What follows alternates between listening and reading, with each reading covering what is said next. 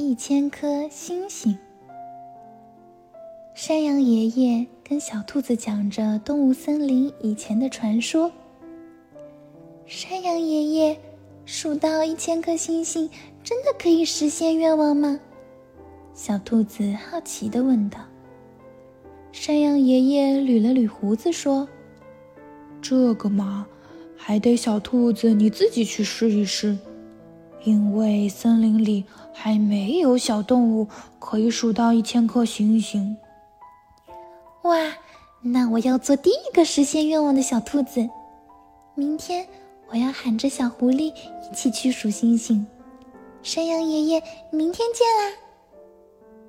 第二天晚上，小兔子拉着小狐狸来到小兔子家的后院，准备开始数星星。小狐狸，你右边这些星星是你的，左边这些星星是我的。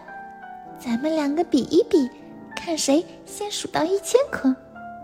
小兔子对小狐狸讲道：“一颗，两颗，三颗，四颗，五颗，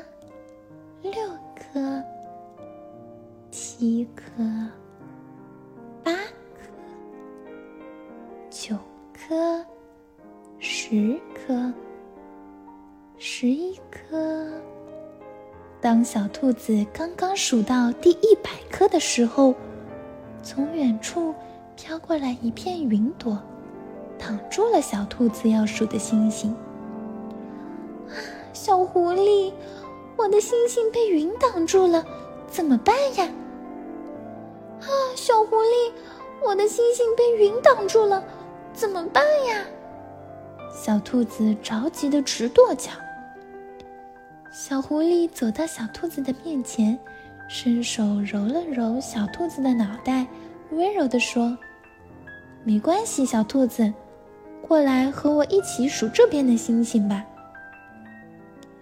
小兔子撅起小嘴巴，眼睛里泪汪汪的说：“可是我刚刚都数到第一百颗星星了。”现在要重新开始数，这不是有小狐狸陪着你呢？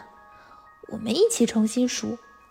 不过我们要抓紧时间啦，不然过一会儿天就要亮了。小狐狸和小兔子靠在一起，他们的眼睛认真的盯着天空中的星星，生怕漏掉一颗。到了深夜，小兔子的星星已经数到了五百颗。可是，小兔子感觉好困，好困，眼睛都快睁不开了。啊，小狐狸，我好困呐，眼睛要睁不开了。啊。小兔子用力揉了揉眼睛，又打了一个大大的哈欠。